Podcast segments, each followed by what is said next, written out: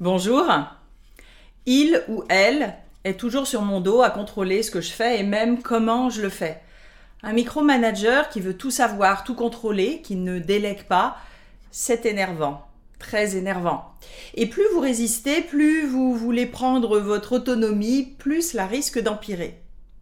On parle en général de micromanager à propos du supérieur hiérarchique, mais ça peut aussi concerner un chef de projet ou un de vos partenaires d'affaires sans forcément une relation hiérarchique. Bref, quelqu'un qui va vouloir contrôler ou vérifier votre travail, et sans doute pour des tas de bonnes raisons, enfin, de son point de vue.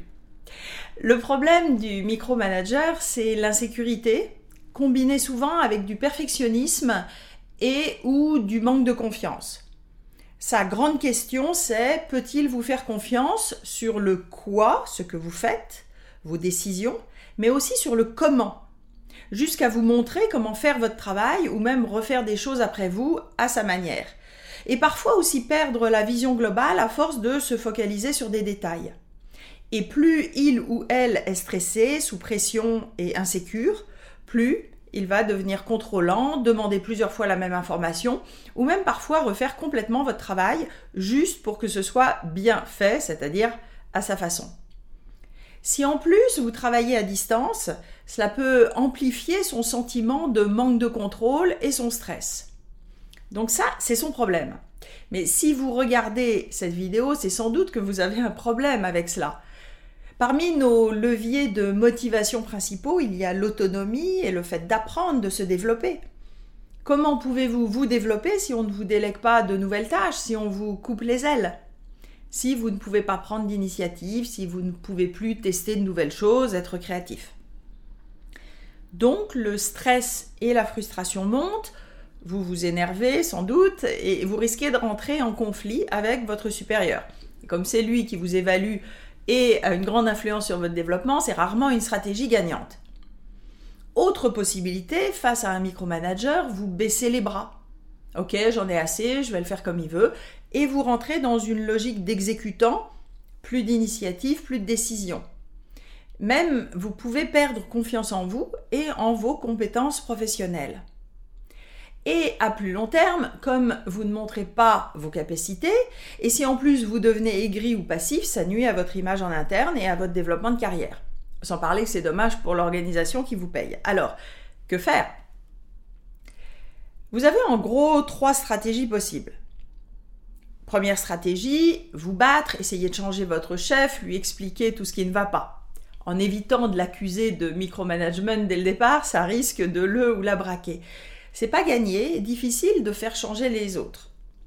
En plus, avec quelqu'un qui a déjà sans doute un problème de contrôle, l'affrontement ou la rébellion, c'est en général contre-productif. Mais vous pouvez essayer le feedback ciblé sur certains comportements avec des faits concrets et en mettant en valeur euh, les gains potentiels en efficacité dans le travail en commun. Oui, l'efficacité, c'est un bon argument en général avec les micromanagers. Deuxième stratégie, la fuite. Si c'est insupportable pour vous, essayez de changer de job, mais ça prend souvent du temps et en attendant, prenez votre mal en patience en vous protégeant émotionnellement.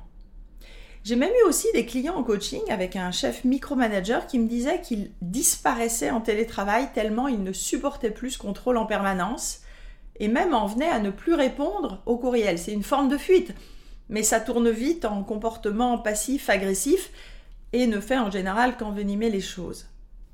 La troisième stratégie, c'est d'essayer de vous adapter à lui et de le gérer. Alors oui, je sais, c'est frustrant. De votre point de vue, c'est lui ou elle qui a un problème, qui a un mauvais manager, qui ne sait pas déléguer et qui devrait changer. Oui, mais c'est votre santé, votre motivation, votre carrière qui compte d'abord. Alors, ça vaut la peine de se donner une nouvelle chance pour rétablir des rapports de travail plus satisfaisants. D'où la question comment gérer un ou une micromanager. Alors je vous propose quatre étapes de réflexion et d'action. Deux étapes pour essayer de comprendre ce qui se passe chez cette personne et deux étapes pour choisir votre stratégie et éviter de réagir à chaud. D'abord, précisez ce qui vous énerve chez ce micromanager, quel comportement et à quelles occasions, pour éviter de généraliser, de lever les yeux au ciel d'exaspération et de rejeter la personne entière. car votre boss n'est sans doute pas nul ou une personne mauvaise. Et il a sans doute aussi des bons côtés et des compétences dont vous pouvez apprendre. Et le fait de rester au niveau des comportements va vous permettre de faire ensuite un feedback plus calme et constructif. Deuxièmement, essayez de vous mettre à sa place, de comprendre son environnement, sa personnalité, ses points sensibles. C'est quoi ses objectifs, ses enjeux de business ou enjeux politiques, ses sources de stress Pourquoi il se comporte comme cela? C'est quoi son intention? Et peut-être aussi que vous avez une part de responsabilité dans son stress. C'est quoi qui pourrait l'insécuriser dans votre comportement? 3. Ensuite, clarifiez votre intention par rapport à cette relation. Voulez-vous améliorer la situation Pour votre bénéfice, bien sûr. Que voulez-vous pour vous et pour cette relation dans six mois, dans un an? Qu'est-ce que vous voulez et pouvez changer? Et aussi, qu'est-ce que vous pouvez accepter car il y a sans doute des choses plus anecdotiques dans la situation avec lesquelles finalement vous pouvez vivre. Une fois que vous êtes clair sur votre intention positive et vos objectifs, vous pouvez mettre en place des changements pour améliorer la situation. Option 1, vous nourrissez son besoin de contrôle de manière spontanée. Pas facile peut-être pour votre ego, car vous rentrez dans les contraintes de l'autre, mais c'est une manière de faire baisser le stress, de gagner sa confiance et donc, espérons-le, de gagner plus de liberté dans le futur.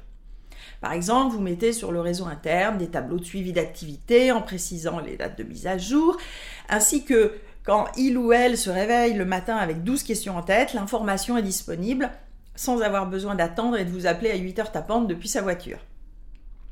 Option 2, vous pouvez aussi décider d'en parler ouvertement pour développer des stratégies ensemble. À vous alors de trouver le bon moment et la bonne manière de discuter avec votre manager pour clarifier ses attentes, anticiper son besoin d'information et de contrôle pour ensuite développer et tester des stratégies pour le ou la rassurer et développer la confiance entre vous. Si vous pensez avoir tout essayé, parlez-en à votre partenaire RH qui pourra prendre le relais. En parler avec la personne, lui proposer des outils comme du coaching ou organiser un 360. Pour conclure, chaque cas est unique, vous, l'autre, la situation autour, et quand nous sommes dans nos émotions, difficile de faire la part des choses. Se faire accompagner est une ressource à laquelle on ne pense pas toujours, mais un coach professionnel peut vous aider justement à prendre du recul. Si ces sujets de gestion de carrière et de vie au travail vous intéressent, abonnez-vous maintenant à ma chaîne en activant les notifications pour être prévenu des prochaines vidéos. Et vous pouvez vous inscrire également à ma lettre d'inspiration mensuelle avec le lien ci-dessous. À bientôt!